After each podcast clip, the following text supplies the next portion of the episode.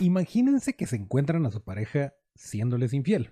Caen en una depresión, todo parece ir absolutamente mal y de repente les ofrecen el trabajo de sus sueños. Invitan a su mejor amigo para trabajar con ustedes y se dan cuenta que su segunda persona amando es su expareja. Esto sucede 400 años en el futuro. El ser con el que les fueron infieles es un extraterrestre azul y el trabajo soñado es ser el capitán de una nave espacial. ¿Es esto un motivo para contratar Star Plus? Aquí lo vamos a platicar. Corre el auto. Studio, el podcast.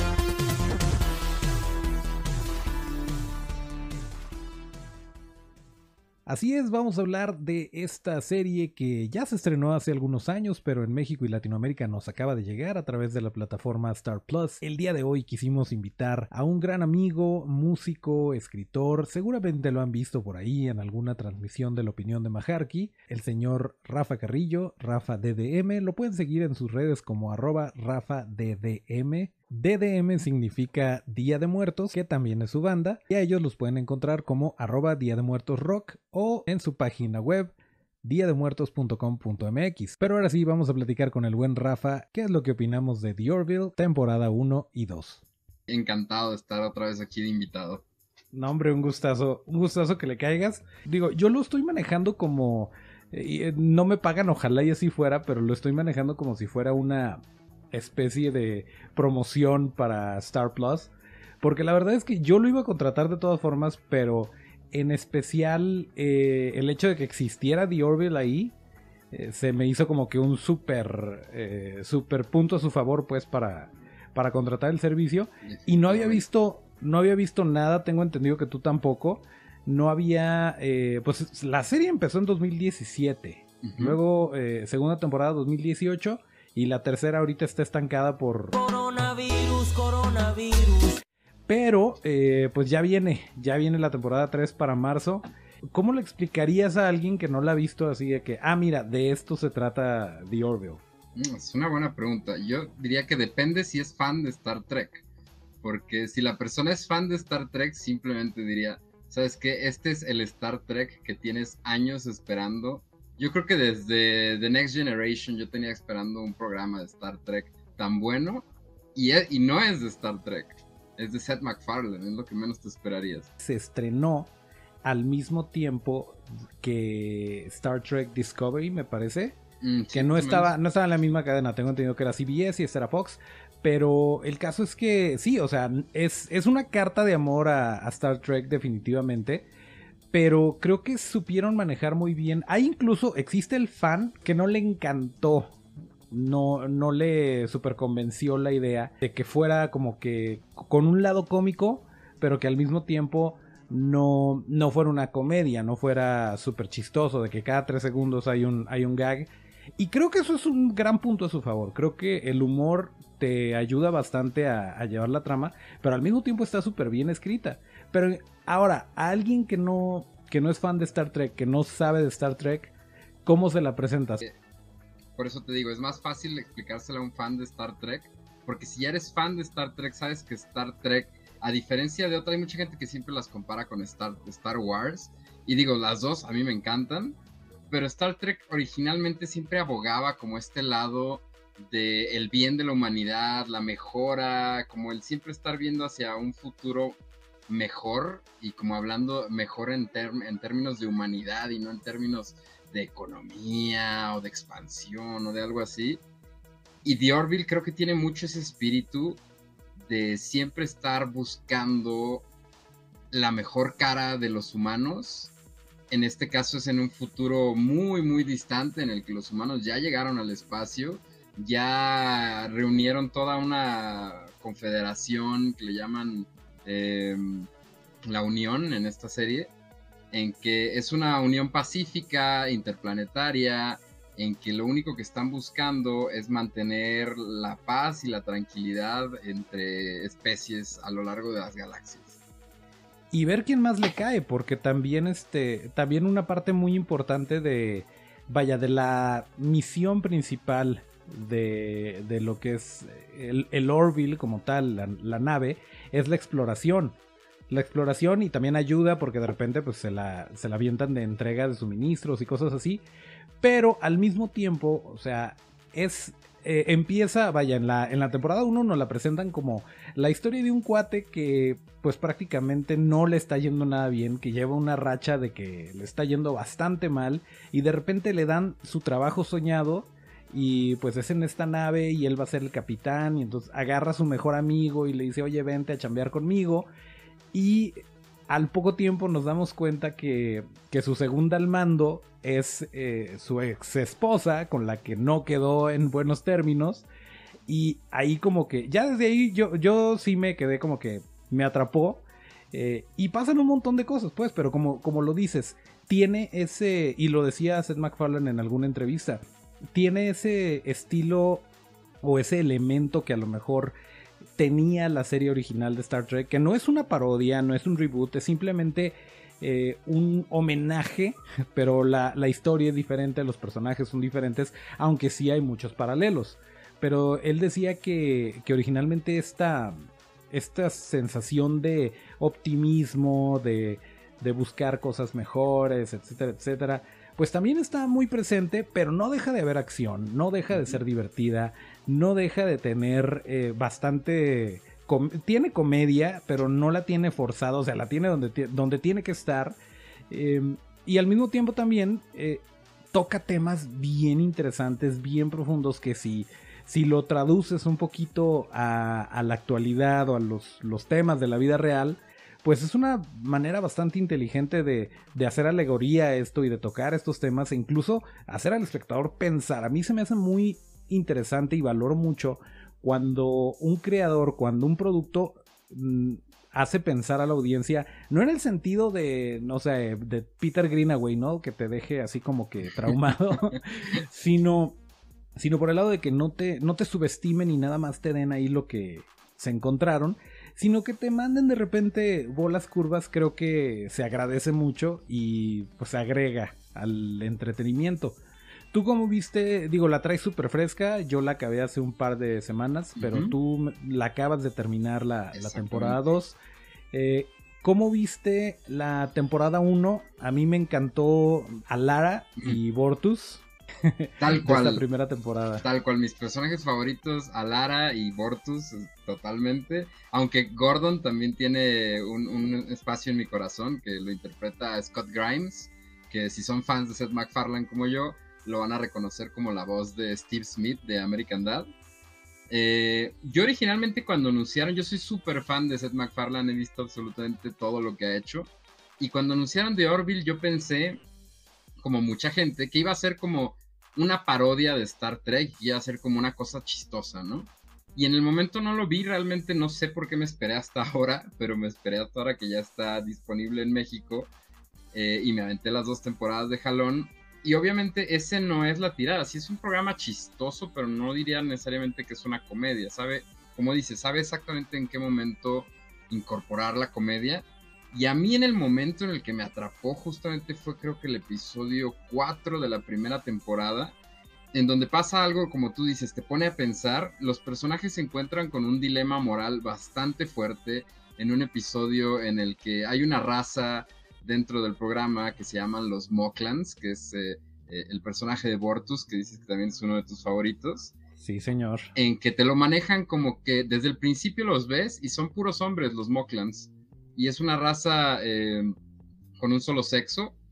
Y resulta que él y su pareja tienen una bebé, que se supone que no deberían de existir las bebés en, en esa raza, en esa especie y entonces empiezan a tener un debate moral los dos personajes en que la pareja de Bortus quiere hacerle un cambio de sexo para que no sea discriminada eh, en, entre la especie y Bortus dice quiere abogar por la naturaleza y por dejar que, que su bebé se desarrolle como una, como una hembra en su especie y todo el episodio bien pudo haber terminado en, en un cerrado así con algo muy bonito y muy sencillo y, y, terminar con todo el mundo de acuerdo en algo. Pero los mismos personajes tienen un debate moral que no se resuelve en el episodio y que a lo largo de la temporada y de la segunda temporada sigue teniendo repercusiones. Sigue, sigue habiendo este, este conflicto, exactamente. Y al mismo tiempo, digo, también hay que, hay que tomar en cuenta que lo que ellos ven, lo que los Moklans ven como, como lo que nosotros veríamos lo más normal, o sea, que nazca una hembra, que nazca una niña, eh, ellos lo ven como un defecto, como una debilidad, como una maldición, como algo súper malo y están súper agüitados de, de, lo que pasó.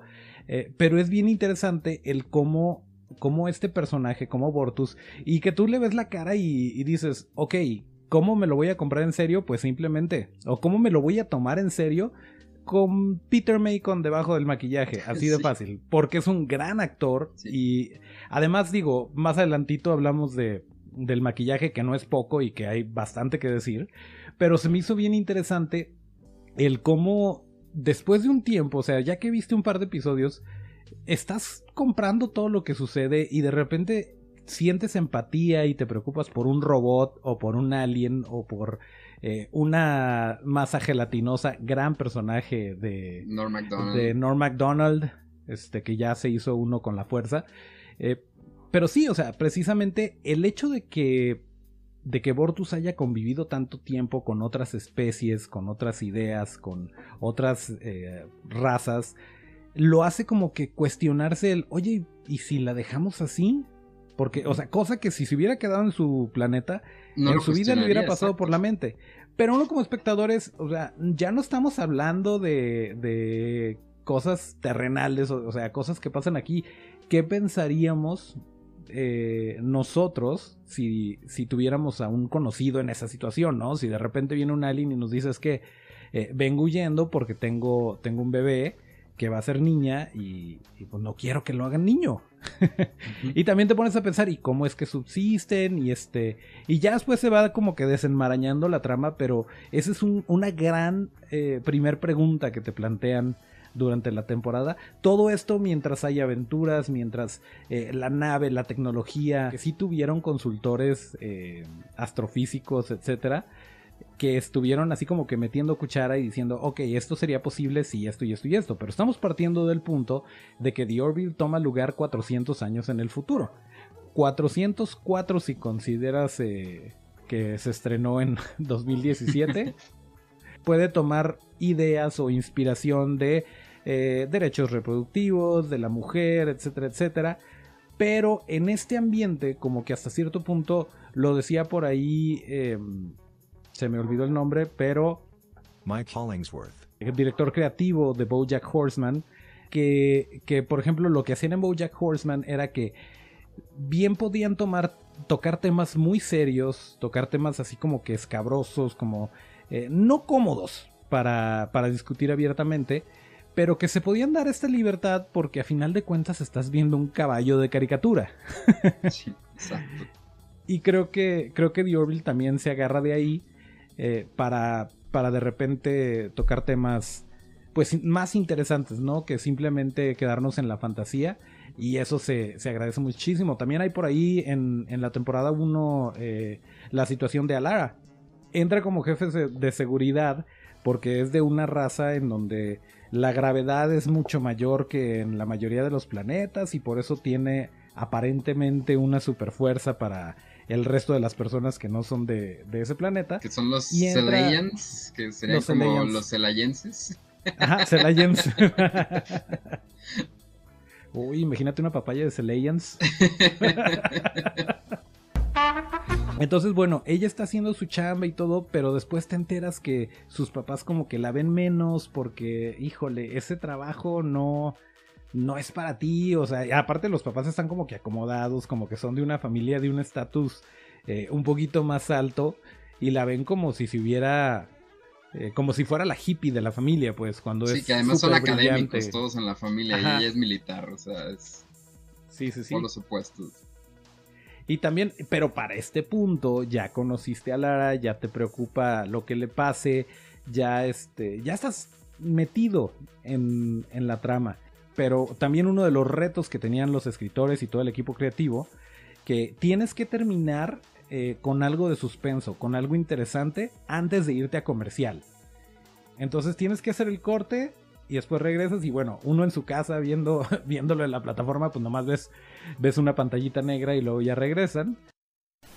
Perdón por la interrupción, eh, ahorita le seguimos con la plática. Nada más para recordarles que si no están suscritos, si es la primera vez que siguen este bonito podcast, pues bienvenidos, adelante, pásenle. Allí hay un montón de episodios con los que se pueden divertir. Nuestras redes son arroba. Esto es arroba torofxstu, D y O en todos lados. Y este bonito podcast sale todos los martes y todos los viernes en la plataforma que ustedes elijan. Si lo quieren ver en video, también está en YouTube. Y dicho esto, pues sigamos con el episodio. Y los episodios pues tenían que estar cuadraditos, ¿no? Porque no te puedes extender del tiempo que te da, que te da la cadena. Y ahora, en, en la temporada 3, van a poder hacer lo que quieran prácticamente, que además se va para Hulu. Si estuviéramos en 2018 y tuviéramos que esperar un año para la siguiente, eh, no te esperas, creo yo, lo que viene en la temporada 2. Porque es, ah, todo eso que te gustó y más. Le suben al 11 en el... Eh, en la acción, en el presupuesto. O sea, se nota luego, luego que al principio, eso sí, eso sí. No, no le tiramos hate a los efectos digitales. Eh, es muy bonito cuando todo trabaja en conjunto. Pero en la temporada 1 sí de repente se ve como. Como cutscene de PlayStation 1. Un poquito, sí. Ah, ponle tú que es de PlayStation 2. O sea, sí se ve y se entiende. Dices, oye, es una. Sí es Ed McFarlane y sí ya es como que comprobado que, la gente lo va a ver, que tiene cierto eh, séquito de, seguidores como nosotros. Pero al mismo tiempo es, oye, espérate, antes de darte tantos millones, ¿qué me, este, ¿qué me vas a ofrecer y qué me pides, no? Entonces se avientan los primeros, son 14 episodios me parece de la primera temporada. Y se nota que en la temporada 2 ya, ya les dieron más, más billetín, ya se ven más nice los efectos, ya hay más extraterrestres, que eso también sale carísimo. Y que a mí me parecía de repente, eh, no sé, a lo mejor Seth MacFarlane a fuerzas queriendo hacer que Fox gaste dinero. Porque de repente veías una multitud de, de aliens que eran maquillajes súper chidos y bien diseñados y todo. Salían unos segundos y ya. O de repente algo que bien pudo haber sido una voz en off tenía que aparecer ahí. O de repente extras o sea, parte de la tripulación caminando por ahí que no aportan nada a la, historia, pero digo, se agradece poderlos ver. Pero sí cuestan una lana, pues. Sí, creo que el diseño de, criaturas está bastante interesante. Eh, y obviamente tú nos pudieras decir más de esto desde el lado de los efectos.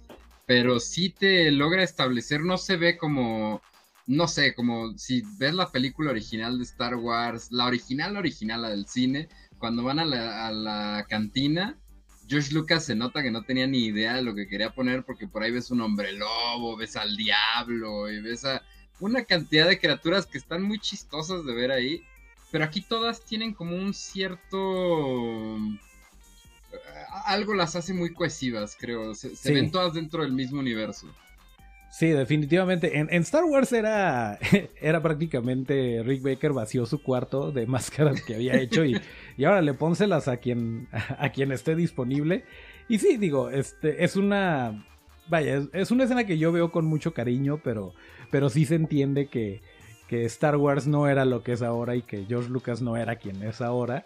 Pero sí, definitivamente eh, las diferentes eh, razas, las diferentes o, especies o vaya, de, distintos planetas tienen su, su, cohesión. Los enemigos, no hemos hablado de, de los Krill, porque ah, no, no todo es miel sobre hojuelas en The Orville. O sea, además de los conflictos internos que pueden tener dentro de la tripulación, dilemas morales, eh, problemas, problemas incluso burocráticos con, con, la unión de, oye, es que yo quiero ayudar, pero no puedes porque si haces esto nos metemos en broncas con, con este otro eh, planeta, este, o sea, y además hay una parte de la, de la galaxia o de las galaxias conocidas en ese momento que no, no está tan de acuerdo con ser parte de la Unión y que además son unos fanáticos religiosos que eh, están convencidos de que su de que su derecho divino es dominar a todas las especies y erradicarlas de, de la existencia y ser los amos y señores de todo. O sea, esa es su justificación, pero también conocemos un poquito más de ellos y vemos que no todo es no todo es blanco y negro, o sea, están bastante... Están bien escritos los personajes, digo, a lo mejor no le metieron tanta chamba a, a los Krill, pero son como que los enemigos, ¿no? Son como la versión de los Klingon de The Orville, ¿no? Ajá. Un poquito. Y de hecho, creo que valdría la pena a lo mejor explicar un poquito qué, de qué se trata como la unión aquí, porque está interesante el modelo y es otra vez a lo que va como esta utopía de, de optimista de Seth MacFarlane, que se, está muy basada en la ciudad de Gene Roddenberry de la serie original de Star Trek. La unión es esta eh, como federación o este grupo de diferentes planetas y razas y especies y galaxias que están todos unidos eh, para asegurar que todos vivan en armonía y en el momento en el que están asegurando esto no solo es como de, ah, bueno, y todos no vamos a estar en guerra, sino más allá dejaron de tener el concepto de la economía, ya, ya no existe, la gente tiene trabajos, pero tienen trabajos por vocación, no necesitan el, concepto del dinero si ya lo dejaron atrás, eh, viven prácticamente en una utopía donde una persona puede buscar su felicidad dentro de, lo que hace y de lo que se dedica. Y la idea es incrementar las personas y los planetas que están incorporados en la Unión para que también se, unan a esta onda como muy hippie de que olvídate de los problemas que tienes, aquí somos tantos que nos podemos apoyar unos a los otros. Y es bien importante eso y, bien interesante. Eh, una cosa que es una, es una línea que me parece que dice la, la doctora, otro personajazo también. Eh, a raíz de que inventaron el sintetizador de alimentos, que tú le puedes decir un whisky y te sale tu vasito con whisky. Y siempre lo piden Selayan porque ahí, como son más fuertes, están, están, más cargaditos. El whisky está más. sí, cierto. Gracias a esto, pues no hay hambre, no, no hay gente eh, padeciendo ese tipo de cosas. La medicina está súper avanzada, entonces tampoco hay enfermedades terminales. Y no me acuerdo en qué momento, pero que pregunta una persona externa a, toda esta realidad eh, y le dice la doctora, aquí no, aquí hace tiempo que el dinero dejó de tener importancia, así que medimos el valor de cada quien por sus logros o por su honor o algo así, dice. Y sí fue así. sí, está súper interesante la, la, idea, es, una, es como una idea muy bonita de, del potencial de la humanidad, ¿no? A, fin de cuentas, como esto es lo que pudiera hacer la humanidad en una situación muy, muy optimista, ¿no? Si todo Pero aún así, aún así existiendo todo eso y viviendo en este mundo utópico eh, donde no, no le falta nada a nadie, porque esa es otra cosa de la unión, es de que si, si a ti, planeta fulanito, te faltan recursos o necesitas tal cosa, eh, para eso está la unión, para apoyarte y viceversa. Y de repente, pues sí, hay eh, los, eh, los Moklans, volviendo a ellos, eh, son un planeta completamente industrializado, en donde pues se dedican a fabricar armas, entre otras cosas, pero sí es un, es un planeta muy bélico, pero al mismo tiempo está confinado dentro de los parámetros de la, de la Unión, no se pasan de lanza con nadie, o sea, está tranquis, pero existe esa alianza que a lo mejor de repente puede puede eh, mover la balanza a su favor en una toma de decisiones. O sea, pese a que es un mundo utópico, todavía te puedes encontrar eh, ese tipo de problemas de, o de traiciones y, al mismo tiempo los Krill. Que, que, su única misión es, ¿sabes qué? Pues yo tengo que acabar con todos porque son infieles, porque no creen en el Dios que yo creo y por lo mismo pues eh, ese, que su Dios se llama Avis, como la marca de renta de carros, y le hace mucha burla. Sí, sí, sí. ¿Cómo en algún momento puedes llegar a conciliar eso? ¿Cómo puedes trabajar eh, con tu enemigo? Eh, ese tipo de cosas se ponen bastante interesantes. Y eso a mí se me hace muy padre que, o sea, si te lo llevas al extremo, eso terminas con algo como la amenaza fantasma, en la que nada más están hablando de cosas de economía, de cosas que realmente ni te importan pero aquí, a pesar de que estamos hablando de especies que ni existen, planetas que no existen, todo siempre está centrado en conflictos muy, muy humanos y muy identificables y, similares a lo que puedes vivir en, la vida real, ¿no? Realmente nada está, nada está muy fuera de, la realidad. Y, ajá, tiene, tiene sentido lo que estás viendo. Y además, digo, si no, si no han visto la serie, si no se la han aventado, no se asusten. No, eh, todo esto que estamos diciendo es lo que nosotros captamos.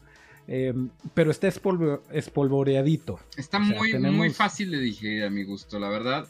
Yo al principio, cuando estaba más chico, yo era muy fan de Star Wars. Y cuando conocí Star Trek desde niño, pues decía, ah, ok, es, es otro Star Wars, ¿no? De, de niño no sabes diferenciar, tú ves navecitas y sabes ser lo mismo. Y a mí Star Trek de niño se me hacía bien aburrido porque decía, ¿qué onda con esto? Están nada más platicando y cuando pelean nada más es como por evitar el conflicto, no es como de vámonos con toda la guerra. Y se me hacía, se me hacía lento, ya ahorita ya más grande o desde adolescente empecé a apreciar mucho más como ese, ese otro giro que tiene Star Trek del optimismo. Pero aquí es donde entra el talento de Seth MacFarlane en que dice, ¿sabes qué? Vamos haciéndolo esto más ligero, vamos agregando comedia. No, no es algo así, no es una comedia de pastelazo, no es Ted. Pero es, es un muy buen balance en el que tienes acción y tienes comedia para, para que no sea tan difícil de, de digerir todo este otro conflicto y debate moral que maneja la serie.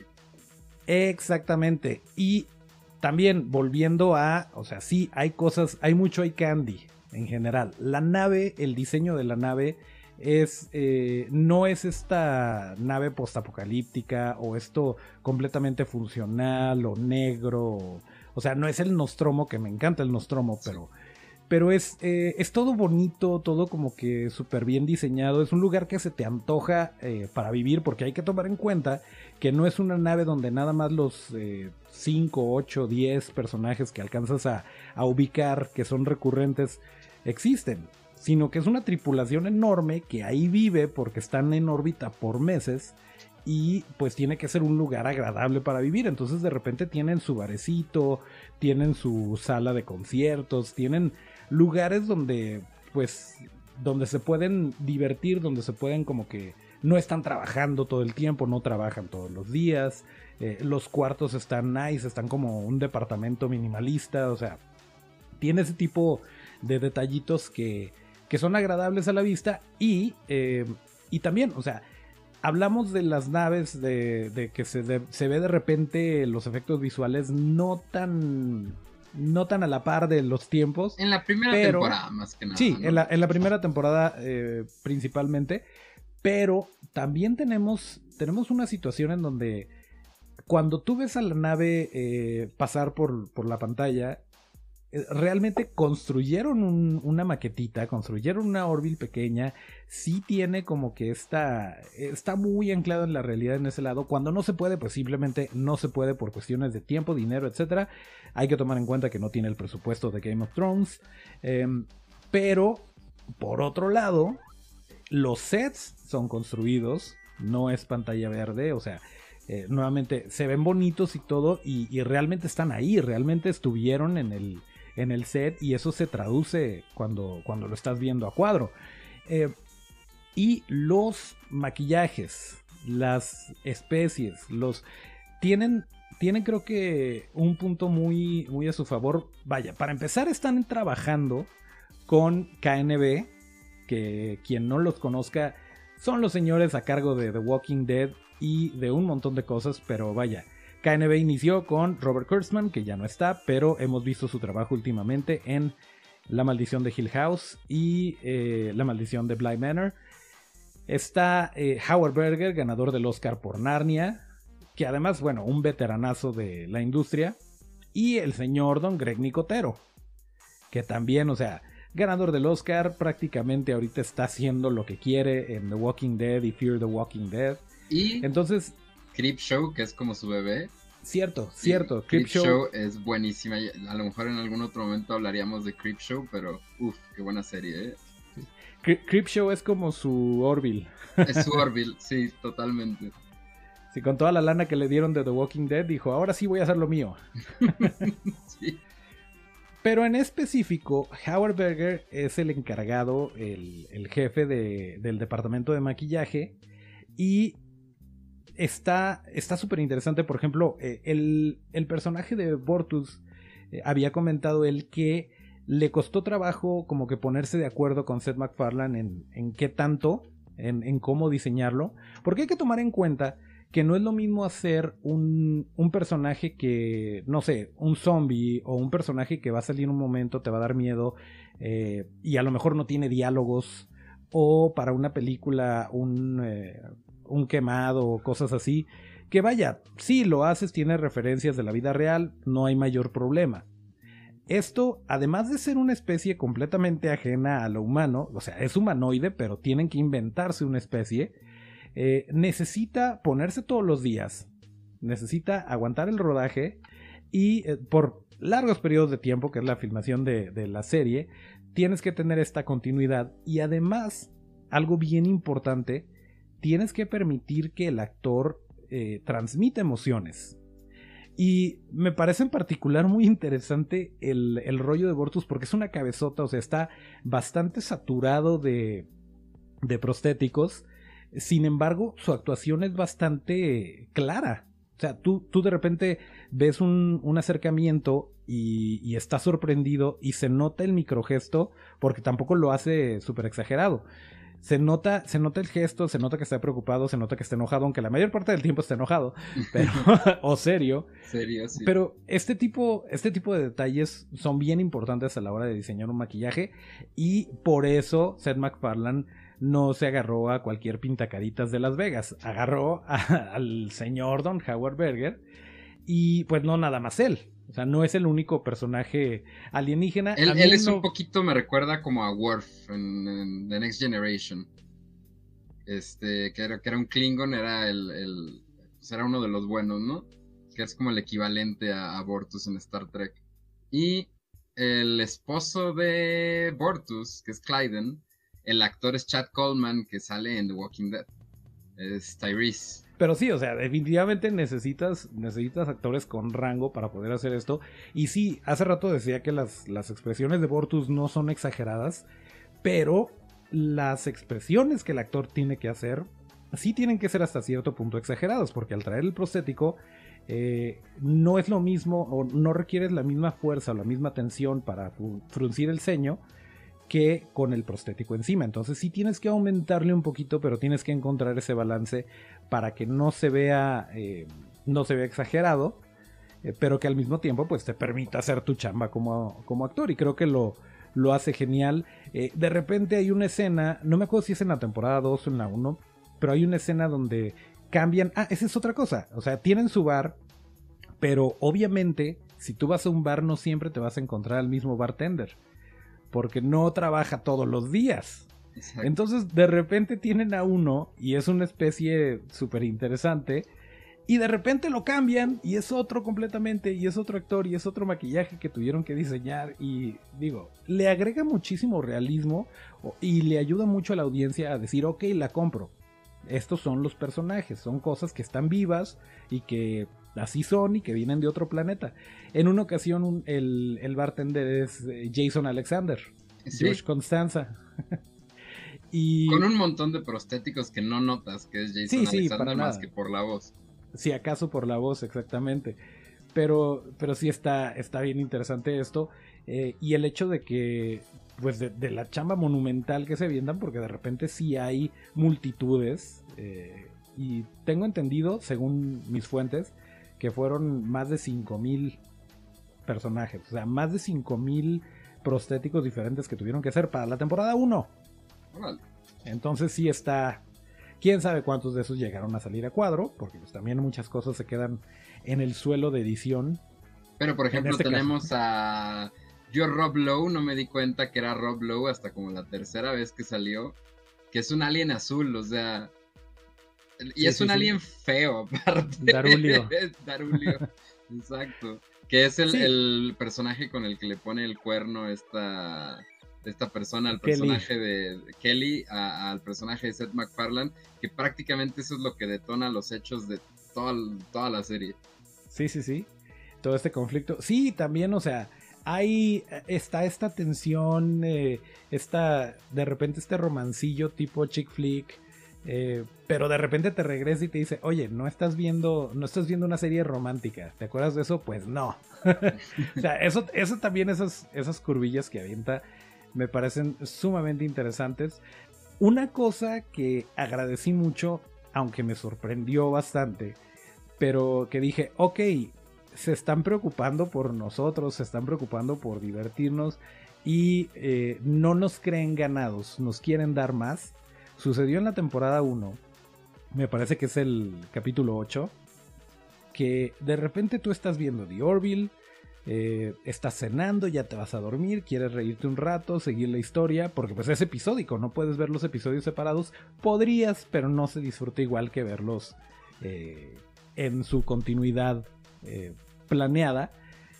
Y de repente estás esperando ver una, una serie de ciencia ficción, de aventuras, y te sale un capítulo de terror.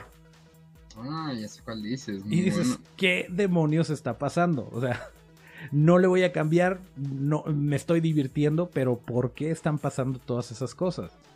Y termina siendo eh, un, un, arco argumental bastante interesante. O sea, no se la, no se la sacan de la manga, eh, no usan un, tropo de, de serie que tiene que rellenar y de repente, ah, todo fue un sueño. O sea, estoy tratando de no spoilear por si la quieren ver. Digo, ya hablamos de bastantes cosas, pero de todas formas se disfruta. Pero ese episodio en particular eh, me, me, hizo sentir como que estoy en muy buenas manos. sí, la verdad es que a mí desde, desde el primer episodio siento que ha ido en, mejoría el programa, eh, ha ido mejorando episodio tras episodio. Pero por ahí del episodio 4 que te digo me sorprendió mucho que tienen un debate moral muy fuerte en el programa y en vez de, de, tratar como en todos los programas de tratar de regresar al status quo para el siguiente episodio y que todos estén felices y contentos y todo esté normal, lo dejan un poquito ambiguo y noto que los escritores del programa toman un montón de riesgos que no es común ver en una serie y se aprecia, se aprecia porque no, no es no es una serie no, normal en la que dices, ah, esto ya lo he visto en varias series, es una serie que se preocupa por mostrarte algo de que bueno, esto a lo mejor nunca lo has visto en un programa y a lo mejor está interesante de tratarlo. Sí, sí, sí, claro. O sea, tiene ese punto fuerte en la temporada, pero es como, como un disco. Tú y yo que comprábamos discos, ¿te acuerdas de música? Sí, ahí tengo, ahí tengo varios otras. Es como, es como, como, un, como un álbum, como un disco, en donde ya tienes un rolonón. O sea, todas las canciones están chidas, pero ya tienes un hitazo no necesitabas meterle otro y no, ahí te va otro. Y, este es en reggae. O sea, así sentí yo el, el, eh, el episodio, de terror. De terror, sí, sí, sí. Sí, sí, no te lo esperas y en el momento en el que están pasando las cosas, sí es como de, pues me tengo que replantear todo o, qué está pasando, ¿no? sí, pero y, y, creo que también más inteligente que, que, el, que el manejar el, el tema, porque pues no dejamos de decir, es una comedia, a final de cuentas, eh, pero de repente el, manejarlo con un estilo tan, tan sutil y, con tanta gracia, el manejar el horror que no es fácil y tú que eres súper fan, eh, pues no, no es fácil llegarle a, no ser ridículo o a... Eh, digo, es, es una fina línea que, que hay que caminar para hacerlo de manera efectiva. Creo que el episodio lo hace. Y más que eso, la conclusión. O sea, el por qué está pasando todo esto, sí fue como que, ok, todo tiene sentido. No fue nada más. crecimiento de un personaje. Exactamente, no fue nada más. Saquémonos de la manga porque este episodio va a salir en temporada de Halloween y todo el mundo hace su especial de Halloween y pues vamos poniéndolo ahí. O sea, fue un. estuvo bastante pensado como una pieza de, del todo que es, que es el contar la historia. Y eh, ah, sale Charlize Theron. Ah, sale Charlize Theron. y ya si con eso no la ven. También, sí. También tiene ahí una, una cuestión muy interesante que no me gustaría spoilear, pero el, el por qué sale Charlize Theron en el programa es muy interesante. Sí. Y, por ejemplo, hay, hay un episodio que la trama eh, hay un episodio en que Bortus, que es esta persona que está casado, tiene a, a esta, tuvo una hija que el, tienen este debate moral y después tiene sus repercusiones. Eh, y en ese conflicto empieza a tener problemas con su marido y el cuate empieza a ir a una simulación y es una simulación erótica, prácticamente a lo que te llegan a, explicar es que este cuate se vuelve adicto al, al, porno en una sala de simulaciones. Y en cualquier, o sea, si te esperaras de un programa normal de Seth MacFarlane, ese sería como el chiste y sería una cosa de mal gusto y se acabó. Pero, y es un chiste, y es un chiste más o menos de mal gusto, pero eh, de ahí se ramifican un montón de cosas de la trama en que empiezan a tener pláticas él y su esposo de que, pues bueno, esto qué significa para nuestro matrimonio. Luego, por andarle instalando una simulación este, clandestina al simulador de la computadora, los terminan eh, hackeando, eh, se meten en problemas porque la, la, nave está por, está por fallar, quieren ir a salvar a un planeta que está por explotar y por culpa del virus están, están viendo en riesgo si pueden salvar o no a las personas. Entonces lo que empieza como algo que a lo mejor sería muy burdo y muy vulgar, como decir, este personaje está adicto al porno, termina por un montón de ramificaciones morales muy interesantes y no le quita lo chistoso de que de repente, o sea, y a lo largo de la temporada es como de, ah, sí, pues Bortus tenía una, una laguna sexual. Sí, y eso es otro, o sea, el simulador también te, te abre un montón de posibilidades. Eh, no solamente el hecho de puedes visitar, o sea, si algún día te quedas sin ideas eh, de qué hacer el episodio, tienes una infinidad eh, de planetas que puedes visitar. aunque muchas de las cosas más interesantes suceden dentro de la nave y son este, este desarrollo de los personajes, pero por si fuera poco, tienes esta, eh, este simulador que, que, también de repente puede hacer alegoría a las redes sociales o a, a este tipo de enajenamiento que incluso le pasa le pasa a Gordon. A Gordon, ah, sí, sí, este, a Gordon en la segunda temporada. Eh, o sea, está, está increíble todas las, todas las vertientes por donde, por donde te puedes ir y, y por donde te puede sorprender la, la, serie porque cada personaje de repente tiene su momento y ah, bueno, en este episodio vamos a, vamos a tratar esto y nos vamos a ir por este lado, pero no va a quedar ahí, porque lo que pasa aquí va a repercutir más adelante, sí. En cómo va a ser ese personaje. Renglón. Pasa algo que dices, bueno, esto probablemente aquí se acabó el episodio, probablemente nunca vamos a volver a hablar del tema. Y a lo mejor sí pasan unos dos, tres episodios en los que no se vuelve a tocar el tema, pero de repente sale y es como de, oye, sí es cierto, o sea, no se les ha olvidado una sola cosa que han, eh, han introducido a la trama, regresan, siempre tienen que regresar y, lo cierran o lo, o lo, desarrollan. Sí, buenísimo, buenísimo el, el, simulador como tal y, y lo que toman. Eh, un episodio bastante chido que ya, no me acuerdo si es de la segunda temporada, es de la segunda temporada, donde todo se rige a base de, de los votos de la gente. Ese creo que es de la primera temporada. Cuando, la primera cuando bajan al planeta en que básicamente se, se rigen con likes. Ajá, ajá. Y, y, el, y el que tú vivas o mueras o seas prisionero o no, depende de lo que la mayoría diga y tienes que hacer una campaña para convencer a la gente. Y, que es como un poquito una parodia a este tema, pues una parodia y una crítica, más, más bien como una sátira, ¿no? Se podría decir al tema de que ahorita en Estados Unidos sobre todo está muy en boga de, la cancelación. Porque sí es como de, ok, esta persona hizo algo muy mal y la sociedad lo condena y entonces la sociedad lo cancela a base de likes y esos likes te pueden llevar a, a ejecutarte, pero hacen como esta onda también de la hipocresía de los medios de, pero no pasa nada, o sea, a lo mejor hiciste, metiste la pata y después tú te vas en una gira de, disculpas y sales en los noticieros pidiendo disculpas y si la gente te la compra... Si eres lo suficientemente agradable... Carismático, guapo, buena onda o lo que sea, no pasó nada, ¿no? Te perdonamos y todo bien, pero si no, vas a la cárcel, ¿no? Y, las cosas que se pueden estar mal vistas por la sociedad están muy, muy variables en ese, en ese episodio. Exactamente. Por último, algo más, algo, algo que, se nos haya pasado, porque sí tiene un montón de detalles bien, bien chidos que la verdad sí valen muchísimo la pena ver. Por eso quería que la platicáramos, por eso quería no ser nada más yo quien lo dice, sino que, que por ahí estuviéramos rebotando ese tipo de ideas. eh, porque la verdad sí, sí vale mucho la pena. Siento que la franquicia de Star Trek, curiosamente, a los últimos 10 años, 15 años, han tratado de emular más esta onda de la acción de Star Wars y han perdido mucho la esencia de qué es Star Trek. Y la verdad es que a mí me han perdido mucho como fan, pero The Orville tiene totalmente la esencia de Star Trek original y además agrega esta capa de humor y esta eh, algo más contemporáneo, porque también pues obviamente si ves la serie original de Star Trek ya es una cosa viejita, eh, William Shatner tenía cabello, era delgado. Eh, hace ratito estaba viendo en, preparación para, para, este episodio del podcast de Torre FX eh, estaba revisando comentarios y cosas que dice la gente y vi un comentario que me llamó mucho la atención que decían que The Orville es para Star Trek el equivalente de lo que Shaun of the Dead es para Night of the Living Dead, que es como de wow. Eso que al principio pareciera una parodia, pero realmente es un homenaje y al final termina por tomar la esencia del original mucho mejor que cualquier otra cosa que se haya basado en, en lo original y creo que está muy atinado.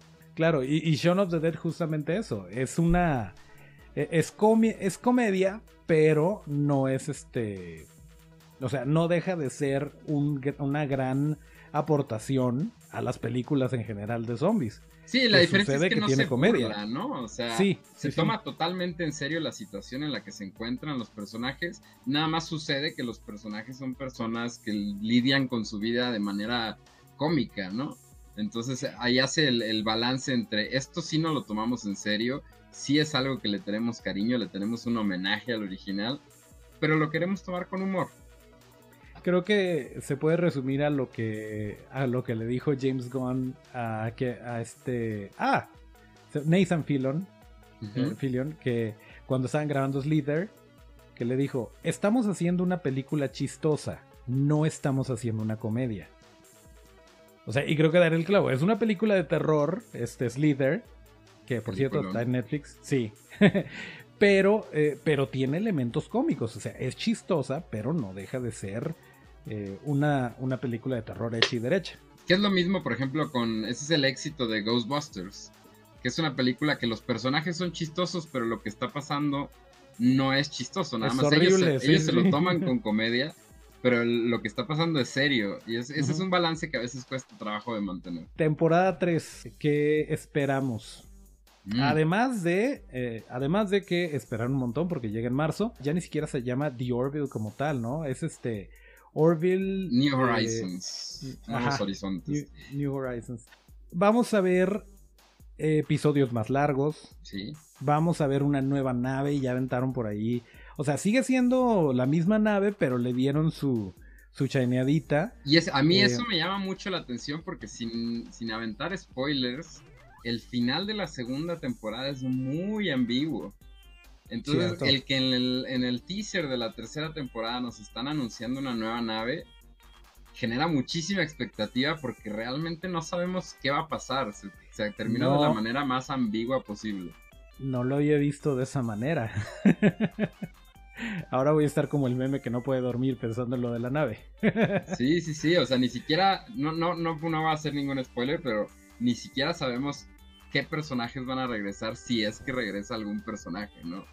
Sí, sí. Este, otra cosa que no mencionamos es la, el involucramiento de John Favreau como, consultor, que Señor la verdad, ese hombre todo lo que toca lo hace oro y creo que el el know-how que ha agarrado de manejar todo el MCU y de hacer el Mandalorian, que esté aquí apoyando como consultor creativo a, The Orville, yo creo que es un apoyo buenísimo que tiene esa Sí, sí, totalmente. Y dirigió un episodio. Dirigió un episodio. También hay por ahí un episodio que está escrito y dirigido por Jonathan Frakes, que es este el eh, comandante Riker de la nueva generación de Star Trek. Sí, sí, sí. Y hay un montón de veteranos de Star Trek que han estado escribiendo y dirigiendo capítulos que a mí me tiene fascinado.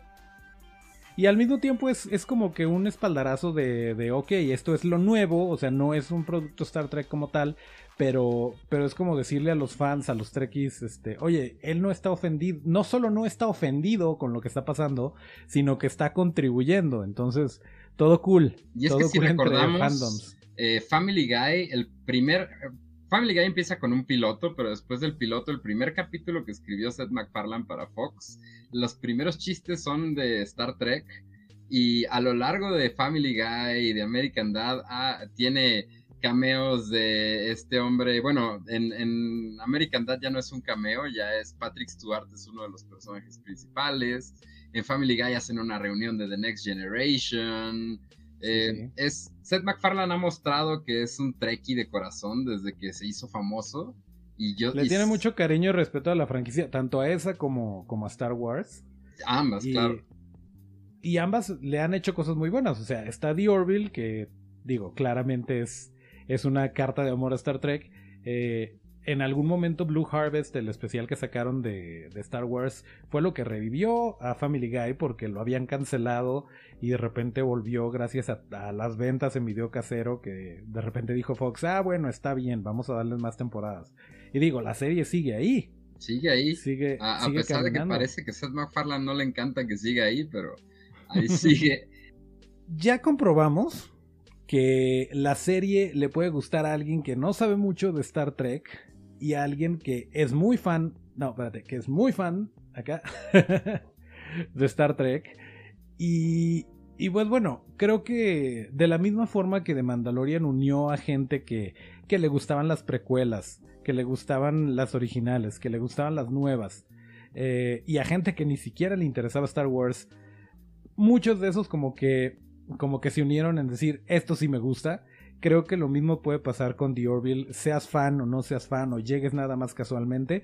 Creo que es una serie que se disfruta mucho, que hay que estar pendientes de la tercera temporada que llega el próximo año y que si tienen oportunidad y están pensándosela en contratar Star Plus o ya la tienen, que lo busquen y, pues se la den. Sí, yo creo que vale la pena llegar a la serie con una mente abierta. Eh, o sea, yo sí obviamente estoy llegando a la serie desde, la, desde el corazón de un Trekkie y estoy fascinado. Pero creo que la calidad habla por sí misma, independientemente de si te gustan las cosas del espacio o lo que sea. Tiene muchas cosas de, que te pueden gustar, a pesar de que no seas fan de Star Wars, que tiene cosas muy de Star Wars, tiene cosas muy de Star Trek, tiene cosas muy de Seth MacFarlane. Y puedes llegar sin ser fan de nada de eso y estoy seguro que la calidad habla por sí misma. Sí, sí. Se la pasa uno bien. También no es no es una, no es una obra maestra de la cual se va a hablar por generaciones. O sí. Eh, o sí, o se convierte en Star Trek, no sabemos, pero. Mira, que como ha avanzado la trama en estas dos temporadas y para lo que apunta la tercera, puede terminar siendo algo muy monumental, no lo sé. Pero a grandes rasgos se la pasa uno bien. Sí.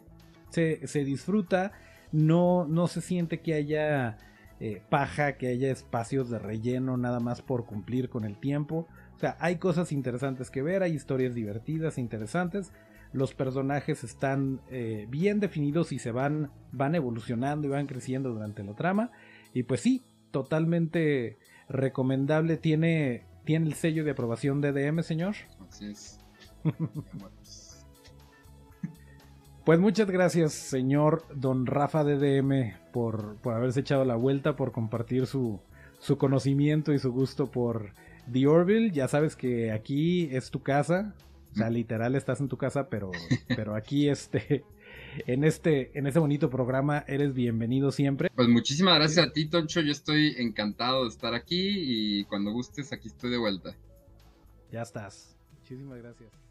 Pues esta fue la plática que tuvimos acerca de The Orville con el buen Rafa Carrillo, Rafa de DM. Ojalá les haya gustado y hayan tomado una decisión si es que no la han visto o les hayan dado ganas de revisitarla. No lo sabemos, a final de cuentas ustedes tienen la última decisión. Y para estar en contacto con nosotros, sugerirnos alguna otra serie, una película o estar en desacuerdo que también se vale, nuestras redes, si no se la saben, son arroba Studio. Esto es arroba torofxstu DIO. Muchas gracias a Otto en los controles. Yo soy Toncho Ábalos, mis redes son arroba Toncho Ábalos con T. Y yo soy Rafa Carrillo, me pueden encontrar en todas las redes como Rafa DDM eh, y hasta el próximo llamado. Bien, se queda. y yo soy Rafa DDM, eh, me pueden... Perdón, no.